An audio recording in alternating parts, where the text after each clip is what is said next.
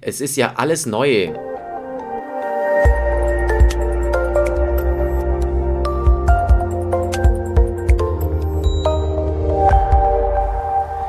Einen schönen guten Tag zu dieser Folge vom Netzlehrer. Schön, dass ihr dabei seid.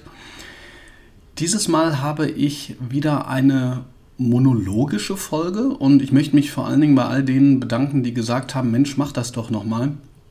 Das gibt mir in dem Fall ein bisschen Mut. Mut ist vielleicht ein bisschen das falsche Wort. Auf der anderen Seite ist es schon so, dass ich bei mir bemerke, dass ich mir manchmal unsicher bin. Ähm, interessiert das die Leute, was ich jetzt hierzu noch zu sagen habe? Ist das nicht ein alter Hut und so weiter und so fort? Und es waren verschiedene Leute, die sich gewünscht haben, Mensch, mach doch mal wieder so eine Monologfolge.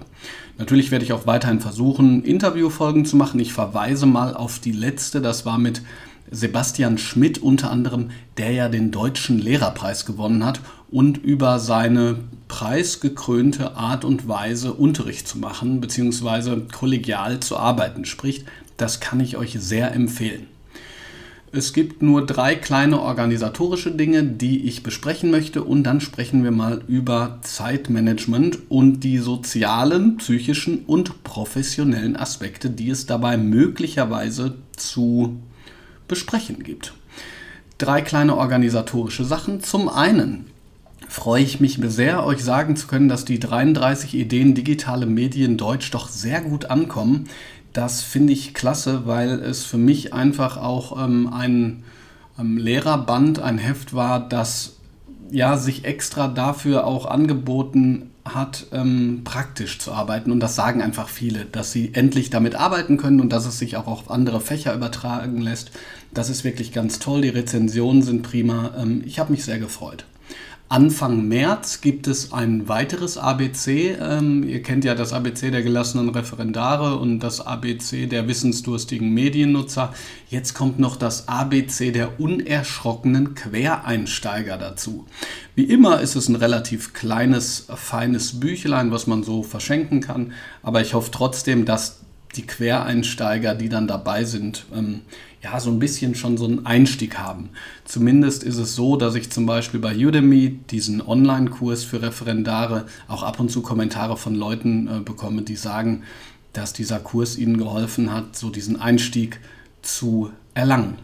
Jetzt noch eine ganz deutsche Sache, da muss ich kurz drüber sprechen, weil ich freue mich ja immer über Kundenrezensionen bei Apple und so weiter und so fort. Und ich, ich habe einfach im letzten Jahr die deutscheste Rezension bekommen für diesen Podcast, die es gibt. Und zwar heißt die Klasse Podcast. Die Tipps aus dem Podcast kann man direkt in der Schule umsetzen. Zwei Sterne. Da habe ich gedacht, liebe Katrin, wenn das deine zwei Sterne sind, dann möchte ich aber nicht dein Schüler oder deine Schülerin sein. Das ist ja ganz schön hart. Trotzdem vielen Dank für diese Bewertung. Gut, Jetzt kommen wir zu dem, was man so Zeitmanagement nennt. Ich ähm, gebe zu, dass ich mich nicht extra eingelesen habe, sondern äh, selber darüber nachgedacht habe, wie ich beim Zeitmanagement vorgehe und inwiefern man das tatsächlich in Kategorien auch bringen kann. Generell sind also zwei Dinge wichtig. Nummer eins, das, was ich hier zum Zeitmanagement sage, ist eher anekdotische Evidenz. Das heißt, ich habe irgendwann angefangen, in gewisser Weise zu arbeiten und habe gemerkt, ja, so könnte man es machen. Nummer zwei, dadurch, dass es anekdotische Evidenz ist und eher subjektiv, ist es natürlich wenig übertragbar auf alle Fälle. Das ist ja, hm, denke ich, ähm, auch klar, kann man ja nicht machen. Ähm, dennoch glaube und hoffe ich, dass der eine oder andere eventuell profitieren kann. Zunächst mal zu der Frage, warum eigentlich Zeitmanagement?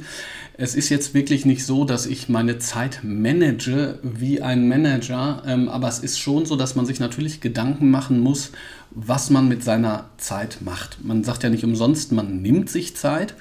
Es ist eben so, dass wenn man das eine macht, man das andere eher nicht machen kann. Und in der Schule ist eben das Problem, dass vor allen Dingen diejenigen, die leidenschaftlich bei der Sache sind, ein Problem damit haben, abzuschalten. Also man findet immer irgendwas, was sich für die Schule in irgendeiner Form auch einsetzen lässt. Das ist großartig für die Schülerinnen und Schüler, kann aber dazu führen, dass man nicht abschalten kann. Und dieses nicht abschalten können, das wiederum kann in Arten von Stress ausarten, die ja zunächst mal in diesem positiven, leidenschaftlichen Rahmen sind und dann aber auch in einer Form, die es einem unmöglich macht, die freie Zeit auch irgendwie zu genießen. Und das muss man ja irgendwie versuchen ähm, zu stoppen, sodass man immer noch positiv bei der Sache sein kann. Dieses Stichwort positives Denken und Zeitmanagement ist für mich auch leichter gesagt als getan. Das kann ich euch ganz klar sagen, weil ich jetzt zum Beispiel persönlich in diesem Jahr vier Deutschklassen habe.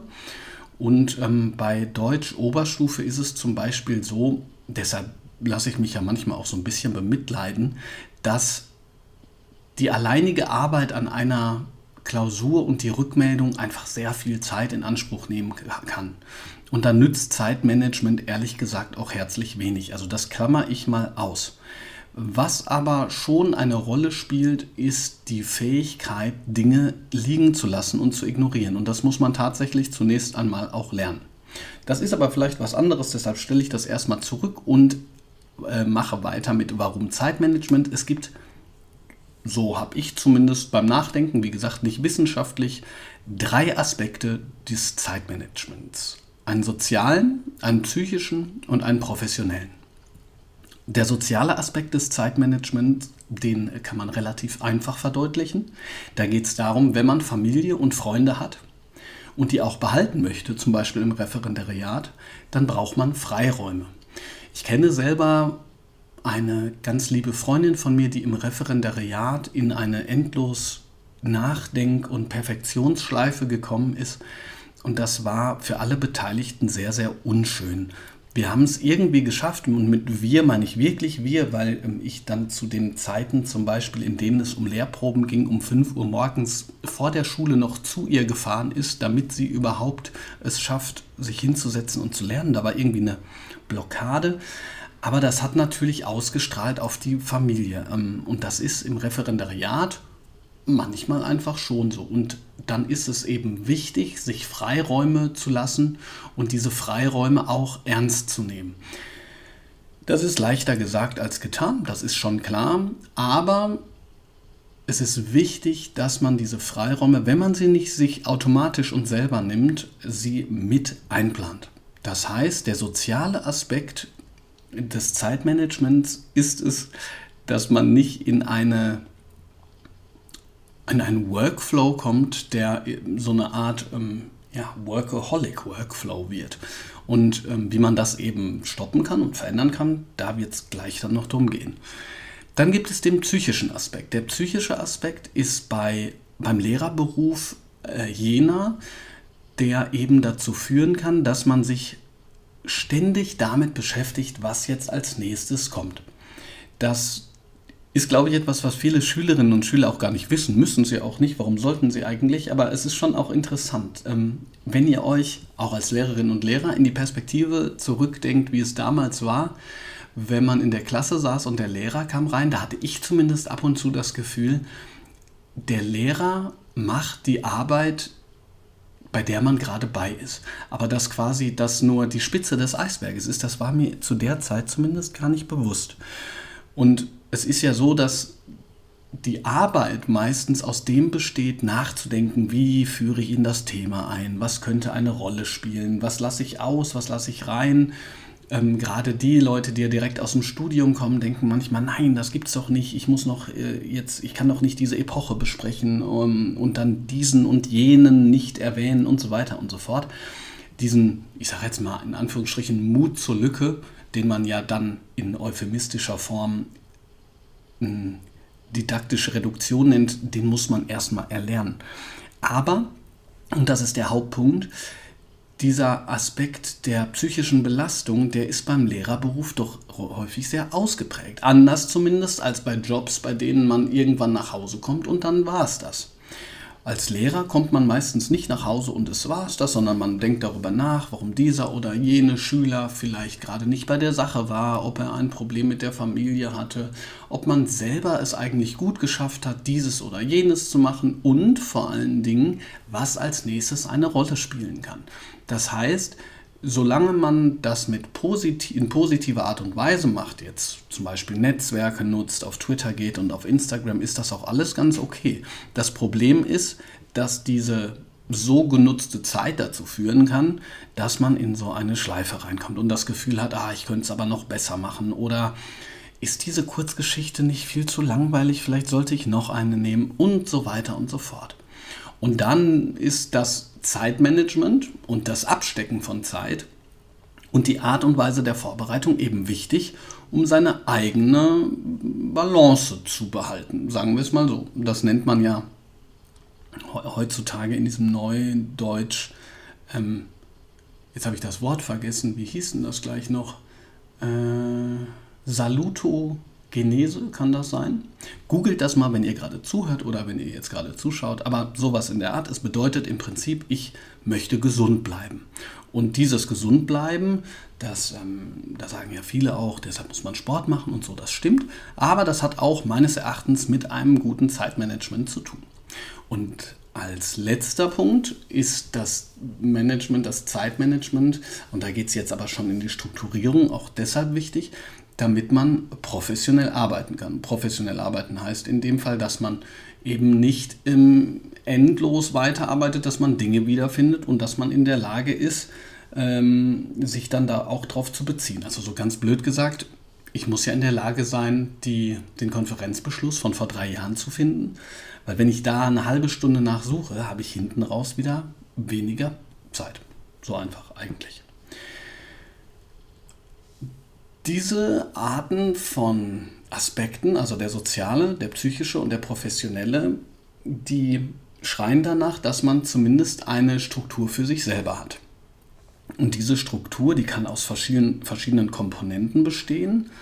Ähm, und die möchte ich jetzt mal teilweise vorstellen und erklären, warum ich wichtig finde, dass sie für einen selbst zumindest klar und deutlich sind. Also, fangen wir mal an bei dem äh, Nummer 1 Tool, äh, das es gibt, den Kalender. Der Kalender ist ja ähm, im Prinzip nichts anderes als eine Form von Objektivierung. Äh, das ist jetzt vielleicht ein bisschen philosophisch gedacht, aber ich finde es trotzdem wichtig. Was ich dort stehen habe, habe ich nicht mehr im Kopf. Zumindest in dem Moment nicht. Und wenn ich das nicht im Kopf habe, dann bedeutet das, dass, ich, dass das außer mir ist.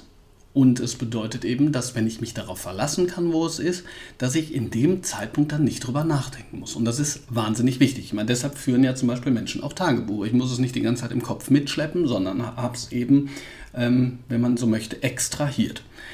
Das Ganze ist aber nur dann wirklich stimmig, wenn man einen Kalender hat, auf den man sich verlassen kann. Das heißt, ich muss mich sozusagen auf mich selbst verlassen, dass ich auch wirklich nur einen Kalender nehme. Und das ist für mich der wichtigste Punkt, weshalb ich eben einen Digitalkalender benutze. Ich muss mich nämlich darauf verlassen, dass ich das, was ich dort eintrage, so eintrage, dass ich zum Beispiel daran erinnert werde. Weil wenn ich das kann, dann ist es auch wirklich weg. Wenn ich die ganze Zeit darüber nachdenken muss, habe ich es jetzt eingetragen oder nicht, dann führt es eben zu jenen psychischen Problemen, die ich gerade beschrieben habe. Also psychische Probleme jetzt nicht zu hoch hängen, aber in der Art und Weise eben, dass ich darüber nachgrübeln muss, ist es jetzt so oder ist es nicht so. Und wenn man eine Familie hat oder einen Partner, dann ist es natürlich auch so, dass der soziale Aspekt beim Kalender auch eine Rolle spielt. Deshalb haben viele Familien und Eheleute ja diese Familienkalender. Ich persönlich äh, habe das mit meiner Frau so geregelt, dass wir eben dieses Family haben beim Kalender. Das heißt, sobald jemand was einträgt, sieht der andere es auch direkt. Aber Achtung, man muss, wenn der andere es eingetragen hat, dann immer noch eine Erinnerung reinhauen. Und natürlich spricht man trotzdem noch miteinander. Aber die Art und Weise, Kalender zu führen, ist doch extrem wichtig. Kommen wir jetzt mal zur To-Do-Liste, die ich, muss ich ehrlich gestehen, nicht mehr habe ich habe ja irgendwann mal so dieses ähm, etwas lustige, vielleicht fandet ihr es auch nicht lustig, ich weiß es nicht, ähm, dieses Bild jedenfalls gepostet, wie manche Leute äh, To-Do-Listen machen, also chronologisch und wie ich To-Do-Listen mache, erst das erste und dann das elfte und dann das dreizehnte und dann das zweite. Eigentlich ist es bei mir ähm, aber so, dass ich die Dinge, die ich machen muss, die wichtig sind, ähm, immer natürlich zuerst mache, die anderen Dinge, die man ähm, so in einer bestimmten Zeit machen sollte, die andere Leute tatsächlich auch in digitale To-Do-Listen reinbringen, die mache ich nur, wenn ich Lust habe. Lust hört sich jetzt in dem Fall vielleicht ein bisschen merkwürdig an für den einen oder anderen, aber bei mir ist es so, dass es gar nicht anders geht manchmal als zu springen. Zum Beispiel bei Klassenarbeiten, wie ich sie gerade eben äh, genannt habe, ist es so, wenn ich zwei oder drei Oberstufenarbeiten korrigiert habe und es sind vier Stunden rum, dann kann ich manchmal nicht noch eine machen. Manchmal führt das dann dazu, dass ich rumtwitter und die Leute sagen, wieso hast du so viel Zeit zum Twittern? Da denke ich, naja, ich habe keine Zeit zum Twittern, sondern ich nehme mir Zeit, Gedanken zu verfassen, die ich persönlich geistreich finde. Okay, das war jetzt gemein, das soll gar nicht böse den Schülerinnen und Schülern gegenüber sein, aber also ich mache eben was anderes oder ich schreibe was oder ich lese was oder ich mache Sport. Das allerdings zu wenig, muss ich zugeben. Äh, was ich aber sagen will ist, wenn ich streng nach To-Do-Liste gehen würde, dann würde das ja bedeuten, dass ich jetzt in dem Fall zum Beispiel 21 Klausuren erstmal beenden müsste und mich dann erst an, ich weiß nicht, das Schreiben des Kapitels meines nächsten Buchs machen würde. Und ähm, ehrlich gesagt, das kriege ich einfach gar nicht hin. Das ist vielleicht auch so ein kleiner Tipp, den man sich hinter die Ohren schreiben muss. Es ist okay, manchmal Sachen nicht hinzukriegen. Damit meine ich sozusagen kein existenzielles Scheitern, sondern so ein kleines Scheitern ist völlig in Ordnung. Manchmal geht es einfach nicht und wenn es nicht geht, dann muss man was anderes kurz machen und mal durchatmen und das ist auch okay. Da komme ich gleich beim Unterricht vorbereiten noch zu. Ich glaube nämlich, dass das ein ganz wichtiger Punkt ist. Für mich ist es eben so, dass diese To-Do-Listen eben keine Rolle spielen, aber was ich schon auch habe, das sind Wochenpläne. Jetzt haben mich da immer mal wieder Leute auch zu gefragt, gefragt was ist denn mit diesen Wochenplänen eigentlich, wie machst du das? Und äh, mir war es fast unangenehm oder peinlich äh, zu zeigen, wie meine Wochenpläne aussehen, weil da passiert überhaupt nicht so viel. Meine Wochenpläne, die sehen so aus, dass ich in meinem OneNote unter der Rubrik Name meiner Schule eine weitere Rubrik habe, Wochenpläne. Und dann habe ich zu jeder einzelnen Schulwoche einen Wochenplan, in dem drin steht, wann ich welches Fach habe. Früher habe ich da jetzt tatsächlich noch inhaltlich Sachen reingetragen. Jetzt mache ich es aber tatsächlich nur so, dass ich abhake, was ich schon vorbereitet habe und was nicht. Manchmal schreibe ich auch noch Besonderheiten rein. Allerdings sind diese Besonderheiten eher was für den Kalender, weil ich muss ja daran erinnert werden. Das heißt, diese Wochenpläne, ähm, die sind wirklich nach Datum sortiert. Und dann kommen auch die ähm, Ferien, was manchmal ganz cool ist, weil ich dann sozusagen äh, sehe, oh, bald sind Ferien. Und dann habe ich eben neue Wochenpläne und alte Wochenpläne. Und immer wenn eine Woche rum ist, dann schmeiße ich das von alt ins Neu. Warum mache ich das? Das mache ich deshalb. Jetzt habe ich gerade übrigens festgestellt, dass ich mich anhöre wie Peter Lustig. Tut mir leid. Äh, vielleicht hilft das ja auch dem einen oder anderen. Warum mache ich das? Das ist ein rein psychologischer Aspekt. Habe ich ja gerade eben gesagt, dass das auch äh, eine Rolle spielt. Es geht einfach nur darum, dass ich sehen kann, ich brauche das nicht mehr vorzubereiten. Ich habe da verschiedene Häkchen gesetzt und gut ist es. Ich könnte euch das auch schicken, aber ehrlich gesagt bringt das keinem was, weil in diesem Wochenplan steht nur Montag, Dienstag, Mittwoch, Donnerstag, Freitag und in jedem einzelnen ähm, Wochentag ist dann ähm, gerade die Stunde oder die Stunden, die ich mache und dahinter ist ein Häkchen und dann setze ich ein Häkchen, wenn ich das fertig habe und genau das war's. Der eigentliche Punkt von dieser Wochenplanung, wie ich sie jetzt gerade besprochen habe, das ist etwas, das nenne ich jetzt nur rückwirkend so und ich glaube auch, das gibt es in der Form gar nicht, was ich agile Vorbereitung nenne und das ist jetzt vielleicht ein Punkt, der beim Zeitmanagement wirklich eine riesengroße Rolle spielt. Und zwar ist es ja im Referendariat zum Beispiel so, dass man, wenn ich, ich sage jetzt mal, elf Stunden gibt, in Bayern 16, was ich schon echt heftig viel finde, dass man anfangen kann zu planen, wie man möchte. Man hat zum Beispiel eine großartige Idee für den Einstieg, man hat eine großartige Idee für die Erarbeitung, man hat eine großartige Idee fürs Arbeitsblatt oder man hat gar keine großartige Idee und muss weinen. Aber egal wie, man muss auf jeden Fall oder denkt, man muss eine großartigste Idee haben. Ich habe das, als ich angefangen habe zu arbeiten, dann darauf tatsächlich auch übertragen und habe gedacht, ich brauche bei 27 Stunden, die ich damals gegeben habe, von denen 27 sieben fachfremd waren, für jede einzelne Stunde eine großartige Idee. Ich hatte damals meine Mutter am Telefon, die mir sozusagen zur Seite stehen musste, als ich gesagt habe, ich weiß nicht, wie ich das machen soll. Und die hat gesagt, das kann doch nicht sein. Das kann doch nicht der, die Grundlage des Lehrerberufs sein, jeden Tag für jede Stunde eine unfassbar großartige Idee zu haben. Und ähm, bei mir war es nur so, dass ich dachte, naja, aber ich weiß doch, wie meine beste Lehrprobe, die ich gemacht habe, aussah. Ich, ich kann doch jetzt nicht dahinter zurückstecken. So. Und die Antwort ist doch, das geht nicht nur, sondern das muss auch so sein. Ansonsten fährt man sich selbst nämlich gegen die Wand. So, und jetzt gibt es natürlich Leute, die bereiten jeden Tag den nächsten Tag vor. Und das kann man auch so machen. Sie haben als übergeordneten Rahmen natürlich einen Stoffplan oder ähm, eine Unterrichtsreihe. Und das ist auch alles ganz toll, ähm, finde ich auch äh, super. Aber, und ähm, das ist der erste Punkt, man darf sich davon nicht komplett einschränken lassen. So, das ist der wichtigste Punkt. Das heißt, ich gebe jetzt mal zwei Beispiele. Wenn ich in Deutsch eine Interpretation schreibe am Ende, dann ist es natürlich extrem wichtig, dass ich Einleitung, Hauptteil und Schluss und die verschiedenen Komponenten und die Kompetenz, die man braucht, um diese Komponenten zu erfüllen, geübt habe. Aber ob ich jetzt am Ende eine dritte und eine vierte Kurzgeschichte interpretieren habe lassen oder nicht, das spielt dann keine Rolle mehr. In Geschichte oder in einem anderen Fach bin ich sogar noch etwas freier. Das kann ich in Deutsch zum Beispiel aber auch als Beispiel nehmen, wenn ich eine Grammatikeinheit ähm, mache.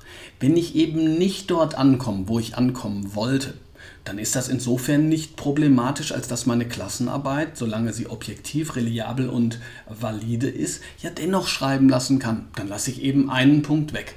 Da wird man mit der Zeit, so ist zumindest meine Erfahrung, gelassener. Was ich aber mittlerweile mache, ist eine ganz andere Form der Vorbereiten und ich äh, erkläre euch ganz kurz, warum ich die agil nenne.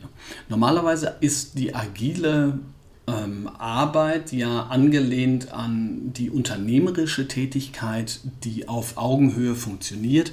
Das heißt, anstelle eines oberen sagen wir mal, Managers, der alles vorgibt und das dann nach und nach in die verschiedenen unteren Kategorien gegeben wird, hat man so eine Art Teamleiter und das Team ist berechtigt, seine Kritik auch gegenüber anderen Teammitgliedern, obwohl sie eine andere Spezifikation haben, zu äußern und so weiter und so fort. Da möchte ich gar nicht so lange drauf eingehen. Der wichtigste Punkt ist aber, dass die einzelnen Entwicklungsbereiche immer in sogenannten Sprints erstellt werden. Und jetzt kommt der Punkt. Man macht es in der wirklichen agilen Arbeit, wenn sie denn funktioniert, so, dass man nicht das Endprodukt fertig macht, was ja quasi manchmal erst nach anderthalb Jahren der Fall ist, sondern man soll nach jedem Sprint, nach jedem Kurzsprint quasi schon ein Produkt haben, was man verkaufen könnte. Das ist zwar, so wie ich das jetzt mitgekriegt habe aus den verschiedenen Unternehmen, und ich kenne auch jemanden, der in einem Unternehmen arbeitet, die so arbeiten, einigermaßen utopisch, erklärt aber sehr gut, wie ich das mit meiner Unterrichtsvorbereitung handhabe. Ich mache es nämlich mittlerweile so, dass ich im besten Fall, gelingt mir nicht immer, aber im besten Fall an einem Tag die Woche vorbereite und zwar je weiter weg, desto weniger spezifisch, aber doch auch in den Grundzügen. Und dass ich dann, wenn ich fertig bin und den Wochenplan abgehakt habe, auch fertig bin. So, was heißt das? Was ist da der Unterschied? Naja, im Gegensatz zu anderen Kolleginnen und Kollegen mache ich schon auch Verlaufspläne. In der Oberstufe mache ich da die Zeilenangaben auch nicht so genau. Das heißt, da steht jetzt nicht mehr drei Minuten Einstieg, sondern 15, 15 Minuten, sowas. Der wichtige Punkt ist aber, dass obwohl ich das mache und das wird besser, also an, an die jungen Lehrerinnen und Lehrer und die Referendare, es wird besser, man wird schneller. Der wichtige Punkt ist aber, dass die Stunde eine solide Stunde ist, die ich dann, wenn ich Lust habe, hört sich komisch an, aber man braucht auch Lust und Leidenschaft, nochmal zusätzlich verbessern kann. Das heißt, wie lange braucht man da? Schwierig zu sagen, da kann ich euch jetzt wirklich nicht eine Standardantwort zu geben, aber was ich versuche ist, an einem Tag den Unterricht für eine Woche so vorzubereiten, dass ich, wenn es schlimm kommt, Tochter ist krank, äh, es kommt noch was dazu, dann kommt eine Konferenz, man ist einfach völlig fertig. Dass ich, wenn es wirklich ganz schlecht und schwierig kommt, nichts mehr weiter vorbereiten muss. Wenn ich diese Stunden dann durch einen Fachleiter beurteilt bekommen würde, würde ich mal schätzen, dass das nicht alles 1-0er Lehrproben würden. Aber der wichtige Punkt ist, es ist vorbereitet, ich habe meinen Seelenfrieden und ich habe vor allen Dingen den sozialen Frieden, dass ich für meine Familie und eben meine Frau auch da sein kann. Wenn ich dann aber tatsächlich noch einen Zeitraum habe, und man hat ja durchaus die Möglichkeit, seine Zeit einzuteilen, das habe ich ja gerade schon gesagt, dann kann ich hingehen und sagen, so, das Wichtigste der Stunde steht. Jetzt äh, gucke ich mal, dass ich den Einstieg mal richtig knackig und richtig cool mache, sodass der so richtig schön motivierend ist. Wenn ich das nicht schaffe, ist es aber auch okay und damit kann ich leben. Ich weiß jetzt, wie gesagt, nicht, habe ich ja in der Vorrede schon erklärt, ob das für irgendjemanden äh, eine Epiphanie ist, äh, eine, ein, eine mind-blowing Erkenntnis. Ich kann euch nur sagen, dass diese Art und Weise der, des Vorbereitens. Man kann ja auch sagen, das ist, als wenn man so eine, vielleicht eine Skizze macht. Ne? Ja, heißt ja auch Unterrichtsskizze, aber eine Skizze, wo man das Bild erkennen kann und wo es einfach ja, solide funktioniert. Ähm, und dann hat man entweder Zeit, noch ganz genau in die Ecken zu gehen oder eben nicht. Das ist das Bild, was ich dafür nehme und ich glaube, dass das, ähm, das, das glaube ich nicht, sondern damit fahre ich sehr gut die wichtigste Grundlage dafür ist, und damit kündige ich jetzt auch schon das Ende dieses Podcasts fast an. Ich werde jetzt nämlich, weil ich gerade auf Instagram das gleichzeitig als äh, Live-Video habe, noch fragen, ob jemand Fragen habt. Also überlegt sie euch vielleicht jetzt schon, dann können wir die ans Ende dieses Podcasts noch stellen.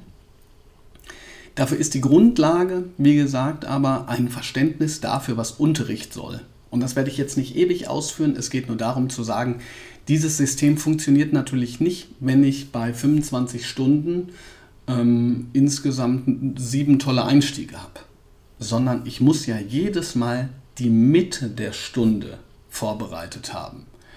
Alles andere kann dann äh, nachgefügt werden. Also nicht nachgefügt werden, wenn es ganz weggelassen ist, aber wenn ich zum Beispiel sage, naja, mein bisheriger Einstieg ist ein Impuls zu fragen, ähm, wer von euch hat denn schon mal von gehört?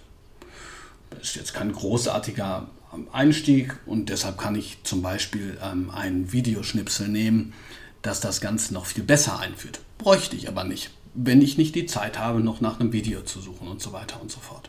Will sagen, ich brauche das Verständnis dafür, dass der eigentliche Unterricht und das eigene Lernen in der Mitte der Stunde stattfindet und dass alles andere, wenn man so möchte, zumindest vom rein strukturellen Unterricht von außen kommt.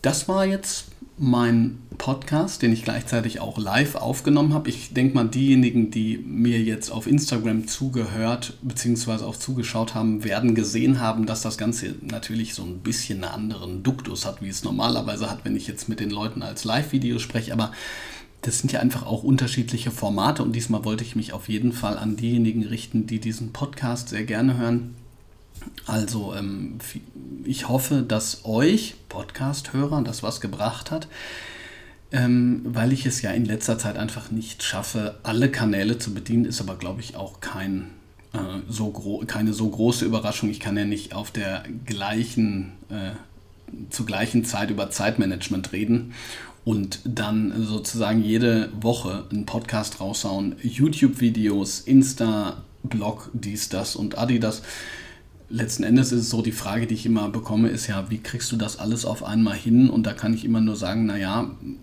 vor allen Dingen durch diese Art von Zeitmanagement, die ich euch ja gerade in gewisser Weise auch gesagt habe, aber natürlich auch, indem ich versuche, verschiedene Themengebiete zu überlagern. Das habe ich ja schon mal so andeuten, angedeutet das heißt zum Beispiel, dass ich, während ich äh, Unterricht plane zu einem gewissen Thema, zu dem Thema eben auch noch einen Blogbeitrag raushau, vielleicht auf Instagram was mache und so weiter und so fort. Jetzt schaue ich nochmal auf Instagram, ob dort irgendwelche Fragen noch kommen. Da sagt gerade zum Beispiel jemand sehr angenehm zum Zuhören. Das freut mich natürlich sehr. Ich hoffe, dass es genauso angenehm ist, wenn man mich gerade im Auto gehört habe, in, in diesem langen Monolog. Als Praxissemesterstudentin ist das ein guter Tipp, sagt gerade jemand. Das freut mich auch sehr. Denkt dran, wenn ihr noch nicht ganz so weit seid. Es ist schon auch schön, wenn man mal versucht, eine Unterrichtsstunde wie ein Gemälde oder eine Skulptur in der schönsten Art und Weise und Form äh, zu gestalten, aber es ist auch wichtig, dass man äh, an eine realistische Planung irgendwann denkt, weil ansonsten würde man, glaube ich, irgendwann vor die Wand segeln. Und leider ist es ja auch so, dass bei Therapeutinnen und Therapeuten Lehrerinnen und Lehrer oft gesehene Gäste sind. Jetzt kommen tatsächlich noch zwei Fragen, die werde ich noch beantworten und danach werde ich mich wohl an die nächste Klassenarbeit machen, die hier schon auf mich wartet. Die erste Frage ist, was ich, was ich von World of Classcraft halte. Ich bin mir aber gerade nicht sicher, ob das ein Comedy-Programm ist oder ob es sich da um Gamification handelt. Könntest du das noch ähm, dazufügen? Dann werde ich darauf antworten.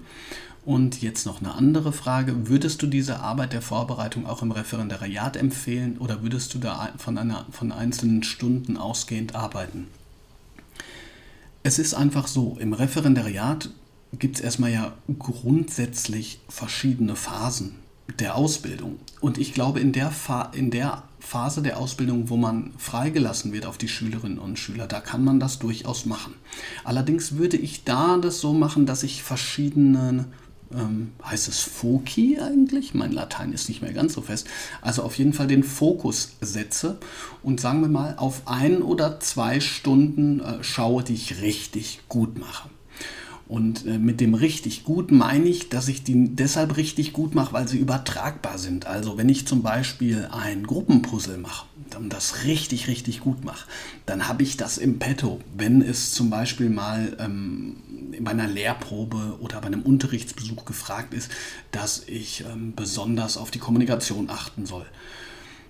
Allerdings kann man dann auch meines Erachtens äh, in diesen elf Stunden bis 16 Stunden, die man hat, durchaus mal Stunden haben, wo man ganz bewusst versucht, das Buch zu nehmen, ganz bewusst versucht, mal die Frage nach den Hausaufgaben an den Anfang zu stellen, ganz bewusst tief durchatmet und sich Zeit lässt, ähm, über das, was die Schülerinnen und Schüler für Fragen haben, nachzudenken und zu antworten. Das heißt, ja, ich würde das schon empfehlen, das auch mal so auszuprobieren, weil es so den Druck rausnimmt und weil es vielleicht für den einen oder anderen verhindert, dass man in diese Endlosschleife des nie fertig Seins gerät, weil ähm, man ist tatsächlich nie fertig, aber das ist okay.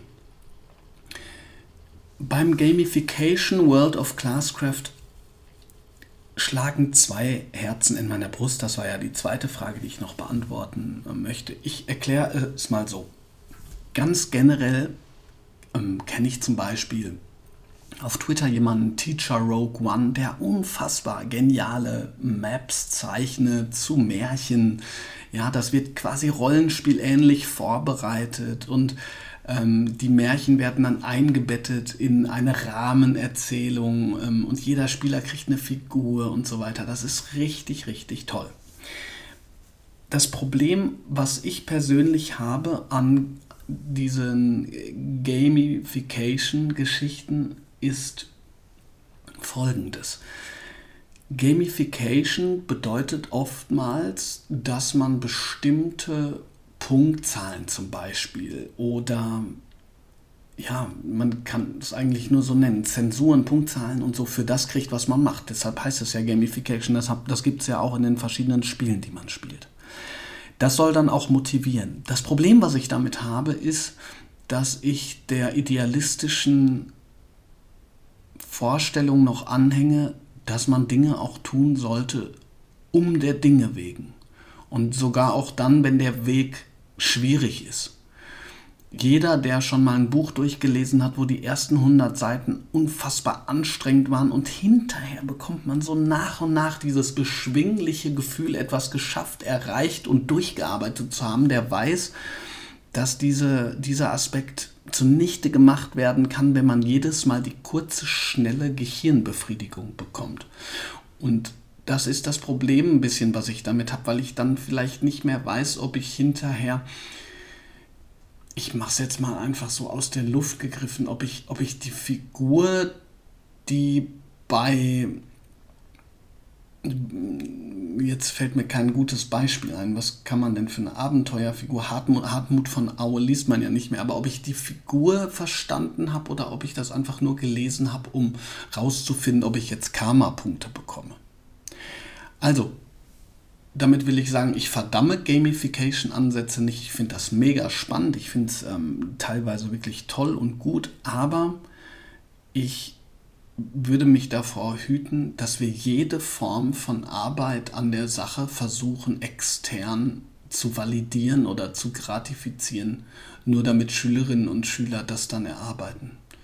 Das heißt, für mich ist es so, dass insgesamt doch die, die Arbeit am, am einzelnen Gegenstand wichtiger ist als ähm, irgendwelche Maßnahmen, die durchaus auch motivational gute Dinge leisten. Ulrich Feil sagt noch 80-20, das Pareto-Prinzip ist hilfreich im Umgang mit Zeitmanagement. Das stimmt, das habe ich äh, in dem Fall gar nicht erwähnt. Das könnt ihr gerne auch googeln. Äh, das ist, glaube ich, das setzt das Ganze nochmal so auf diese wissenschaftliche Basis. Ähm, wenn man das möchte, kann man da selber nochmal reingucken. Vielen Dank, Ulrich, für, diese kleine, für diesen kleinen Hinweis. Jetzt freue ich mich, dass ihr dabei wart, sowohl äh, im Podcast als auch außerhalb des Podcasts. Und jetzt wünsche ich euch noch einen ganz tollen Tag. Ich hoffe, es ist so wie bei uns gerade. Ähm, die Sonne scheint und es ist fast frühlingshaft, was mich auf der einen Seite freut und auf der anderen fast ein wenig verstört. Schön, dass ihr dabei wart. Wenn ihr möchtet, schreibt gerne und ansonsten wünsche ich euch noch einen ganz schönen Tag. Bis bald.